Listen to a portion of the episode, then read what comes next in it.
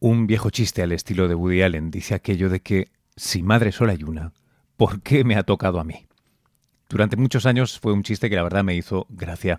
Supongo que son cosas de la adolescencia y la postadolescencia y no puedo evitar ahora cada año, en el Día de la Madre, acordarme de él. Ahora, sin embargo, desde que como padre, privilegiado testigo de lo duro, difícil y sacrificado, aunque también exuberante, instintivo y, fantástico que es la maternidad, bueno, desde que soy ese testigo, pues mi postura ante el chiste ha cambiado significativamente no es que en el fondo haya olvidado que la estrategia o la autoría sea de la inconsciente evolución por selección natural, pero el mérito, la osadía, los peones de esa evolución que se sacrifican no dejan de ser sus ejecutoras, las mamás. Sobre todo las mamíferas. Por aquello de que los peces creo que nos inspiran un poco menos, era chauvinismo de especie. En cualquier caso, mi gratitud a mi madre, que me cuidó y educó incluso cuando seguro que no pudo ser tarea grata, mi amor y mi apoyo incondicional a la madre de mi hija, que está haciendo lo mismo, hoy, además, por mi hija, Lucía. Feliz Día de la Madre. Soy Luis Quevedo y esto es El Método, no solo un lugar para confesiones. Es un podcast objetivamente personal, lleno de historias y voces obsesionadas con descifrar el mundo que habitamos a través de la ciencia, el pensamiento crítico, el arte y, en definitiva, casi cualquier herramienta que nos permita comprender más sobre el universo y nuestro lugar en él. Y para muestra, un botón. ¿Sabíais que fue un ingeniero civil francés llamado Eugène Enard quien sobre el cambio de siglo, al siglo XX, sobre el 1900, inventó lo que oficialmente se conocía como el Carrefour Giratoire o lo que viene a ser la rotonda, pero no fue sino la ciudad de Nueva York la primera en construir tal cosa en Columbus Circle, aquí al lado de Central Park, en 1905.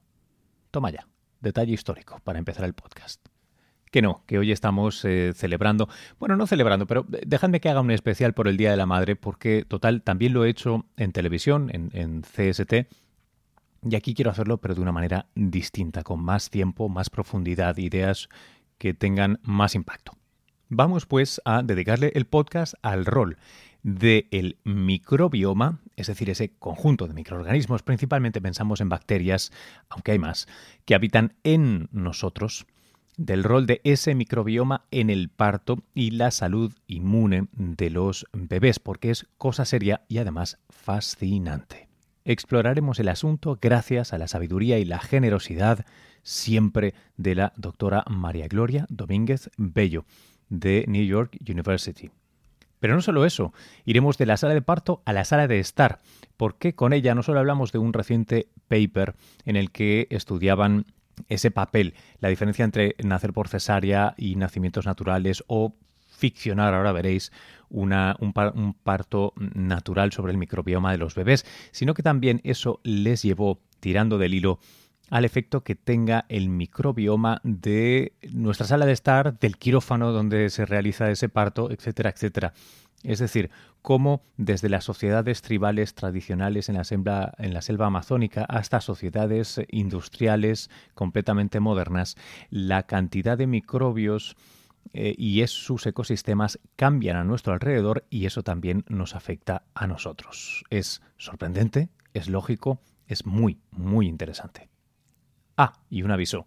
Después de escuchar a la doctora Domínguez Bello, os voy a poner una pequeña propina y es que esta semana estuve en un evento de networking para jóvenes futuros científicos de entre 5 y 17 años que han llevado a cabo un proyecto científico a medias entre el Departamento de Educación de la Ciudad de Nueva York y la Academia de Ciencias de Nueva York. Y la manera de celebrarlo no es solo haciendo una feria de ciencias, no, no, no, es un evento de networking donde tienen que presentarse y explicar sus proyectos a adultos que no tienen nada que ver con ellos, desde los 5 años. Luego os pongo un par de cortes de audio y en las notas del podcast tenéis un enlace a un Periscope que hice en vivo desde allí, que merece la pena echarle un ojo, aunque solo sea por escuchar y ver la energía de aquel, de aquel lugar. Dicho esto, eh, recordad que me tenéis en redes como arroba luis-quevedo en Twitter y en Instagram y como luisqvt en Facebook. Esto es el método y el podcast arranca ya. María Gloria, gracias por atendernos aquí nuevamente. Gracias por tenerme. Em, cuéntanos qué, es lo que acabáis de publicar ahora recientemente, porque es algo que, creo que es muy interesante como incluso oportunidad para aprender qué es el, microbioma a los que no les resulte familiar. Pues acabamos de publicar en Nature Medicine un pequeño estudio piloto en el cual comparamos cómo se desarrollan los microbios que adquieren los bebés al nacer, comparando bebés que nacen normal, vaginal, bebés que nacen por cesárea y bebés que habiendo nacido por cesárea son expuestos al fluido vaginal de su madre justo al nacer. Y entonces nos preguntamos, ¿podemos normalizar los bebés que nacen por cesárea con esta exposición? Normalizar desde el punto de vista de los microbios. Nosotros somos mamíferos y la justificación del estudio es que eh, los mamíferos nacen ya con, un, con una cantidad de bacterias súper importantes para digerir leche. Por alguna razón la naturaleza, eso es lo que ha hecho de nosotros y del resto de los mamíferos. Los bebés solo consumen leche que contiene un montón de que, que, puede ser digerida por un montón de bacterias que se adquieren al nacer. Incluso la leche contiene componentes indigestibles, no se pueden digerir por, por, la, por el cuerpo del bebé, sino que son, están diseñados para estimular bacterias que vienen eh, originalmente de la vagina materna. Hmm. Eh, entonces, si, si, esto ha sucedido por millones y millones de años, entiendo que vivimos en una de estas simbiosis, ¿no? O sea, no, somos mutuamente necesarios hasta cierto punto. ¿Se sabe cuán necesarios? Bueno, pues presumimos que los mecanismos naturales tienen una razón de ser y han sido seleccionados. Eh, eso es lo que es la evolución. Y presumimos que si la naturaleza ha diseñado mecanismos para que los mamíferos nazcan con una microbiota del canal de parto que es muy relevante a la leche, pues debe ser importante. Lo que sabemos por otro lado es que cualquier cualquier microbio que el bebé ve, los, los, bebés nacen microbiológicamente naives o ingenuos. El sistema inmune de un bebé no va a reaccionar contra nadie. Y las primeras bacterias, los primeros microorganismos que el bebé ve, el sistema inmune del bebé ve, van a ser tolerados. Por tanto, y, y ahí empieza la educación del sistema inmune de un bebé. La primera fase es microbios de la madre al nacer, un montón eh, eh, vaginales, y luego más de la madre, piel, la madre besa, los perritos lamen, nosotros casi que lamemos también a nuestros hijos, eh, y, y hay mucho contacto con la madre. Hay altísima exposición a microbios maternos que son microbios humanos. Y eso ocurre durante la lactancia estricta cuando el desarrollo del cerebro, el desarrollo sensorial, motor, es impresionante. El bebé pasa de, ser un bebé muy poco desarrollado para interactuar a ser un bebé que empieza a explorar el ambiente de manera muy intensa también, llevándose toda la boca, lamiendo. Esa segunda fase de exploración nosotros creemos que también es importante y ahí es donde viene nuestro interés también por microbios que no son humanos, a los cuales exponemos nuestros bebés.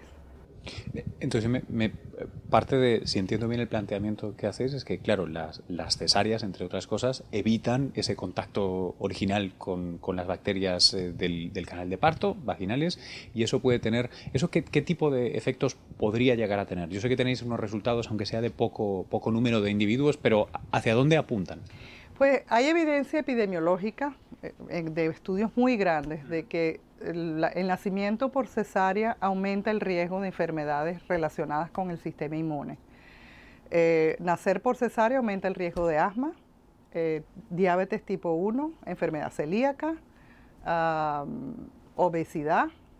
Y hay, esa evidencia es epidemiológica, no es, son asociaciones fuertes, significativas, pero nadie ha mostrado todavía causalidad. No sabemos cómo, por qué está aumentada ese riesgo. Son enfermedades de estas modernas, ¿no? Parece. Son, son, las enfermedades que los países modernos, industrializados, estamos viendo aumentar de una manera impresionante. No existían antes la alergia al pan, la alergia al gluten, diabetes tipo 1 eran enfermedades muy raras y ahora en nuestras sociedades modernas estamos viendo aumentar y pensamos que por un lado controlamos muy bien las enfermedades infecciosas que todavía matan muchos niños y madres en el tercer mundo, pero por otro lado al modernizarnos estamos viendo el aumento en otras enfermedades que tienen que ver con mala respuesta inmune. Entonces, si lo entiendo bien, e, esa educación, eh, ese primer paso de la educación del sistema inmune del niño que se pierde por cesárea, que, luego yo sé que tú tienes algunos números que, casi dan miedo sobre cuántas cesáreas se hacen y cuántas debieran hacerse por criterio estrictamente médico, ¿no? que también es algo, un tema interesante. Pero eh, entonces lo, que habéis intentado de alguna manera es como, bueno, si tengo que tener una cesárea, al menos puedo reparar eso y, qué resultados obtenéis. ¿Se puede? Exactamente. Eh, la idea es restaurar, si no el parto, porque por supuesto no estamos recapitulando el parto. El parto son horas de exposición, son eh, es todo un proceso hormonal, fisiológico, que no estamos recapitulando, pero por lo menos la parte microbiana sí.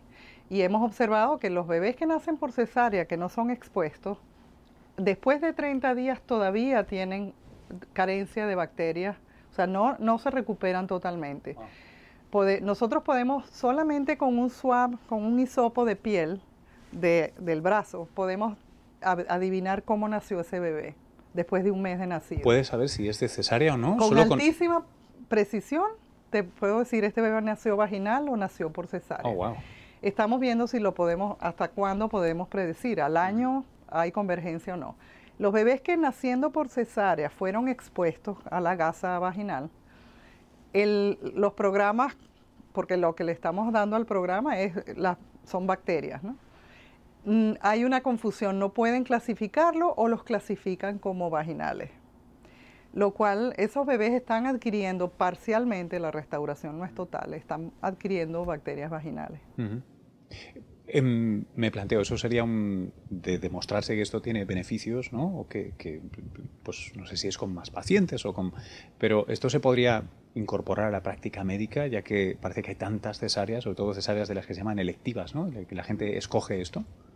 Yo creo que el, el estudio que debe seguir es que publiquemos nuestro estudio grande. O sea, esto fue un estudio piloto mostrando la prueba de principio.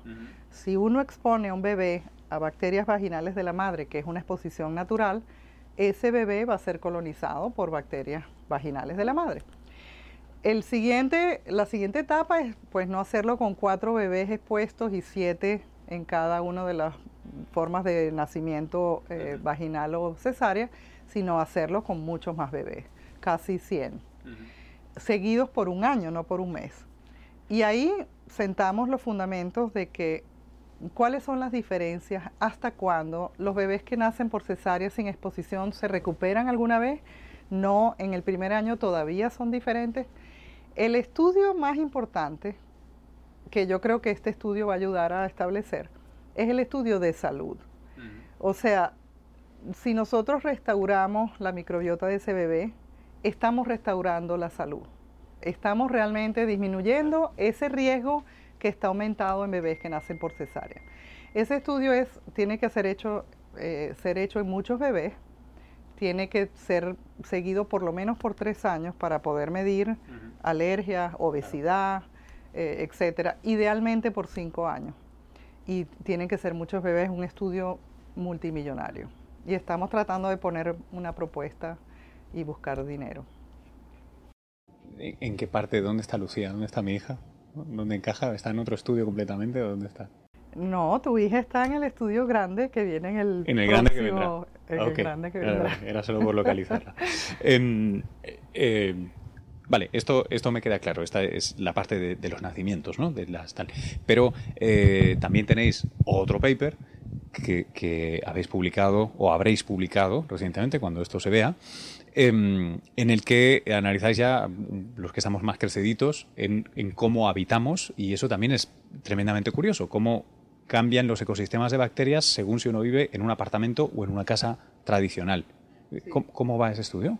Nosotros empezamos a estudiar microbios del ambiente construido y lo que nos llevó a esto fueron las cesáreas. Porque la pregunta que viene inmediatamente después de ver los, resultados de los microorganismos con los que adquiere al nacer un bebé por cesárea. Un bebé por cesárea adquiere microbios de piel humana.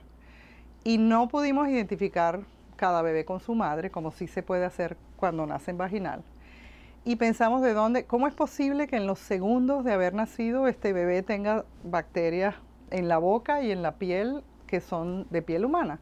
Ah. Y estudiamos el, eh, la sala de operaciones donde se hacen las cesáreas. Eso es un paper recientemente publicado también. Y, y, encontramos que el polvo de la sala de operaciones, del que no nos podemos librar, porque por mucho que limpien suelos, etcétera, las paredes no se limpian todos los días. El tope de las grandes lámparas que usan los cirujanos, si te montas en el, te montas en una silla y sopas el tope, ahí hay polvillo. En ese polvillo hay eh, hojuelas de piel humana y, hay bacterias de piel humana. Entonces pensamos, bueno, lo que la fuente más importante para un bebé que nace por cesárea son los microorganismos del aire que están en ese cuarto y que están siendo, por supuesto, aumentados por la contribución del cirujano, las enfermeras, el equipo que limpia.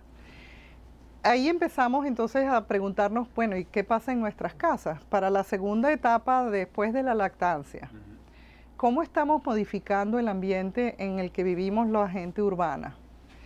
Y para eso, pues, nos fuimos al Amazonas, hicimos un estudio en un gradiente de transculturación, de urbanización, desde en Perú, un poblado indígena achuar, eh, de cazadores, eh, que viven en chozas abiertas, luego un poblado indígena mestizo sobre el, también el, cauce del río Amazonas, después Iquitos, que es un pueblo enorme, rural, pero muy grande, y después Manaos, que es una ciudad en Brasil, pues muy moderna, y con toda la estratificación social que también nos planteamos el dilema dónde vamos a muestrear en Manaus si hay dos Manaus, la, la Manaus de clase media y la Manaus pobre. Eh, hicimos el estudio con la, con la familia típica de cada lugar, clase media en Iquitos y en Manaus, y las poblaciones eh, rurales y selváticas. Y encontramos que nuestras casas, la arquitectura cambia un montón. Hubo un arquitecto en el equipo que hizo el estudio arquitectónico de cambio hubo un ingeniero ambiental, aparte de los microbiólogos. Y encontramos que nosotros básicamente encerramos las casas, las aislamos del exterior y las subdividimos internamente. Y en, este proceso ocurre de forma gradual a medida que nos, nos hacemos más urbanos. Microbiológicamente, el resultado de estos cambios es disminución de ventilación y aumento, enriquecimiento de bacterias humanas y falta de bacterias ambientales en el ambiente construido. Yo lo que me, lo que me planteo ahora en, el mismo registro que en el de las cesáreas, ¿no? Eh, y, esto qué podría significar? Que estamos cada vez más enriquecidos en nuestras propias bacterias y efluvios y, eh, y nos falta interacción con, con el exterior a nivel microbiológico cambia la flora que tengo en mi piel, en mi pelo, eh, esto me puede afectar también. Es que parece que todo apunta siempre a estas enfermedades que decíamos antes de países ricos, ¿no? Eh, menos diversidad microbiológica, más problemas con mi sistema inmune.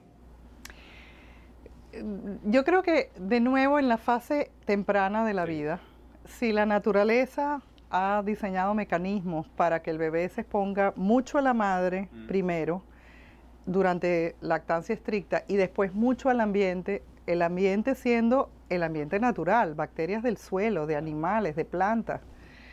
Nosotros estamos, los urbanos impactamos las dos fases. En, por un lado, le damos al bebé mucho menos de la madre, mm. cesárea, antibióticos, los antibióticos también son importantes. Fórmula. Fórmula en lugar de leche materna. Los bebés los ponemos a dormir en un cuarto separado, no solamente el bebé no duerme con la madre, que es lo que hacen los mamíferos y hacen también la gente que vive en culturas tradicionales. El bebé no se separa de su madre. La madre lo carga adelante, cuando es más grandecito lo carga atrás. Hay mucho contacto materno. Nosotros no tenemos tanto. Llevamos a los bebés en un coche en lugar de llevarlos colgados.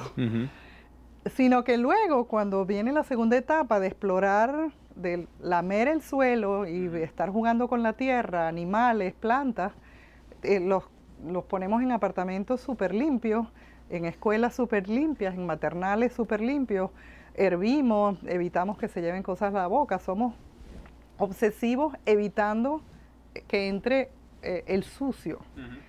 Y resulta que el, sucio aparentemente no es tan sucio. Yo creo que lo necesitamos, ¿no? Tenemos que vivir cerca de parques, llevar a los niños a los parques, si vivimos en ciudades, abrir las ventanas. Eh, de nuevo, faltan estudios porque controlar por todos los factores que cambiamos, son tantas las cosas que cambiamos que es muy complicado. María Gloria, un, punto que, yo siempre creo que es un poco, no sé si controversial, pero difícil de entender a veces, eh, sobre todo para, para el público general, que parece que poco a poco se avanza hacia que la hipótesis de la higiene como que se concreta ¿no? más con el estudio del microbioma, ¿no? esta idea de que si te, no te expones a nada, eh, casi hay un, se vuelve un, suicida ¿no? el sistema inmune y te acaba, bueno, es hiperactivo o tal vez es muy reaccionante en fin, muchas cosas, te puede acabar atacando, inflamación, etcétera, etcétera. Esto es por un lado. Pero claro, eh, hay mucha gente que ve esto y es como la gente que sigue las dietas paleo, ¿no? Que, que, dice, ah, bueno, pues entonces lo que tengo que hacer es ponerme de mierda, con perdón, hasta las cejas y esto me solucionará. Claro, esta gente se olvida de que eh, históricamente la mortalidad infantil estaba por las nubes y eso también eh, separaba el grano de la paja, ¿no? O sea, si, mueren siete de cada diez, pues claro, los tres que quedan están muy fuertes, qué bien que se expongan a esto. Em, ¿Es lícito decir que cuanto más aprendamos o más aprendáis sobre el microbioma, la interacción con nuestro sistema inmune, cómo nos desarrollamos, podríamos llegar a rizar el rizo y decir, bueno, pues este son el tipo de antígenos, este son el tipo de bacterias que está bien exponerse y que minimizan que uno tenga problemas autoinmunes, pero también minimizan que uno muera de disentería con seis meses. Absolutamente. Yo, yo creo que ese es el futuro, hacia eso queremos ir. Nosotros queremos, por eso yo siempre digo que el estudio de microbioma no es un estudio de la medicina, sino de la antropología. Nosotros tenemos que estudiar y entender por qué es importante, cómo, cómo evolucionamos, en qué eh, condiciones, qué es, lo que, qué es lo que nos hace mamíferos y por qué es importante. Luego, si hacemos trampa a la naturaleza, porque la hacemos, porque para eso tenemos la tecnología y si podemos salvar un bebé, lo vamos a salvar, obviamente.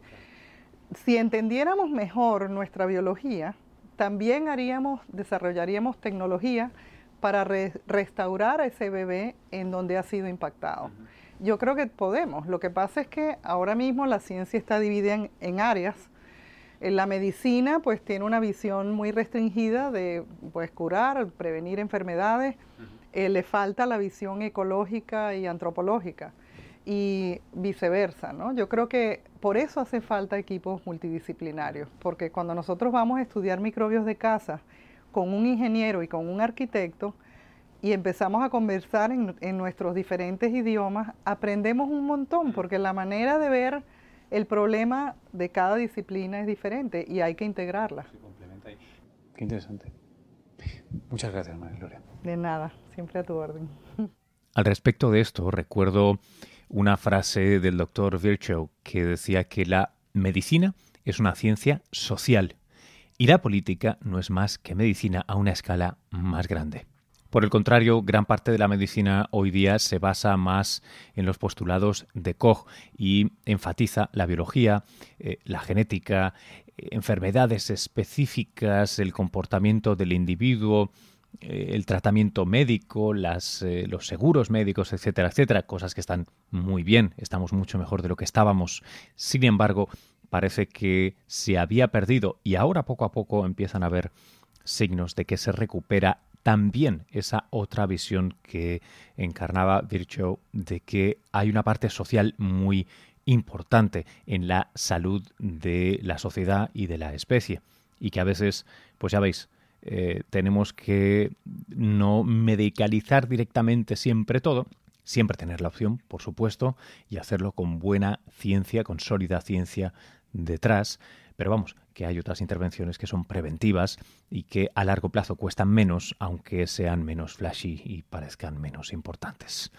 Me recuerda un poco aquella escena de El sentido de la vida de los Monty Python con la máquina que hace ping. The EEG, the BP monitor and the AVV. Yes, certainly, doctor. And uh, get the machine that goes ping. And get the most expensive machines in case the administrator comes.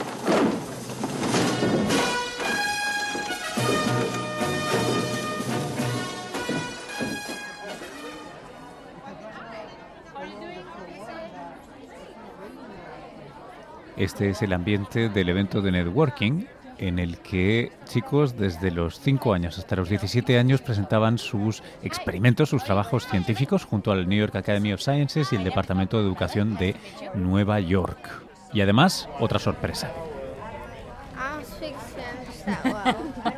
Me encanta. ¿Tú, Carlos, puedes explicarnos en español? Sí.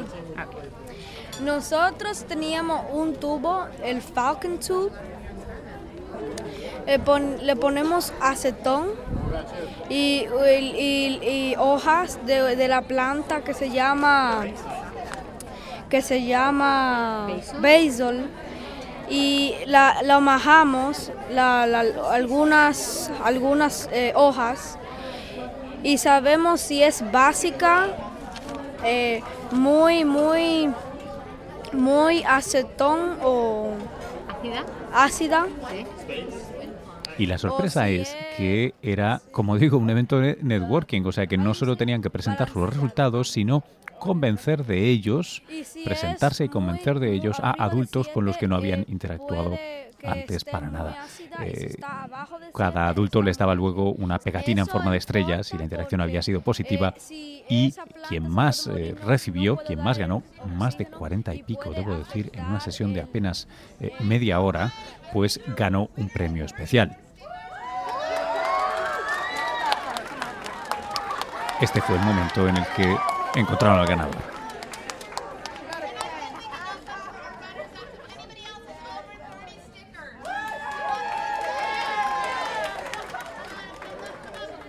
Y sí, admitámoslo, aunque se trató de una de las chicas adolescentes, bueno, también era esperable que fuera la que más soltura tuviera. Pero los chavales pequeños, eh, la verdad es que hicieron unas presentaciones, eh, no sé, tremendas. Y eso creo que nos da una idea de, al menos es una ventana a una cultura distinta, la angloparlante de la hispanoparlante el hecho de que no solo tengan ese amor por la ciencia y monten un programa de este tipo, sino que además parte esencial de este programa consista en vender la moto, en explicar el proyecto científico, su importancia y en ganarse algo de contrapartida. ¿no? Eh, bueno, creo que hay cosas buenas también en esta cultura de las que podríamos aprender. No todo es Trump. Hasta aquí ha llegado esta edición de El Método, ya sabes, un podcast objetivamente personal lleno de historias y voces obsesionadas con descifrar el mundo que habitamos a través de la ciencia, el pensamiento crítico, el arte y casi cualquier herramienta que nos permita comprender más sobre el universo y nuestro lugar en él. Hoy, Domínguez Bello, el microbioma, las cesáreas, los partos, el microbioma también en la arquitectura y nuestras casas, nuestros habitáculos. Hoy también esa propina de los eh, niños y niñas, de seguramente del el contraste cultural que tiene eh, en positivo en esta, en esta ocasión la cultura anglo, en la que desde la cuna casi, ¿no? con cinco años, no solo les enseñan a hacer proyectos científicos, sino que de la mano les enseñan a venderlos, explicarlos, seducir con la ciencia y sus implicaciones sociales. Bueno, si te ha gustado este podcast, por favor, haz una reseña en iTunes o deja comentarios en iVoox. Esto ayuda a otra gente a descubrirlo. También puedes seguirme si quieres y dejar tus comentarios, compartirlo en arroba Luis Quevedo, eso te sirve tanto para Twitter como para Instagram. Y si lo tuyo es Facebook, LuisQVD. Por cierto, si quieres eh, unirte al grupo de amigos a los que envío un correo breve, semanal, al punto, con el que resumo pues, lo más destacado de la semana, algunas lecturas eh, interesantes, enlaces, anuncios de charlas, talleres, en fin, todo ese tipo de cosas, puedes sumarte en tinyletter.com barra Luis Quevedo. Todo, todo, todo lo antedicho en los enlaces, en las notas del podcast desde un todavía invernal Nueva York, que no pasamos de los 10 grados y no deja de llover, hasta la semana que viene. Por cierto, semana que voy a pasar en Bogotá, Colombia. Lo digo para los que escuchéis desde allí. Si os apetece ir a tomar unas cervezas, yo creo que podemos encontrar un hueco para hacerlo todos. Salud y cultura. Un abrazo.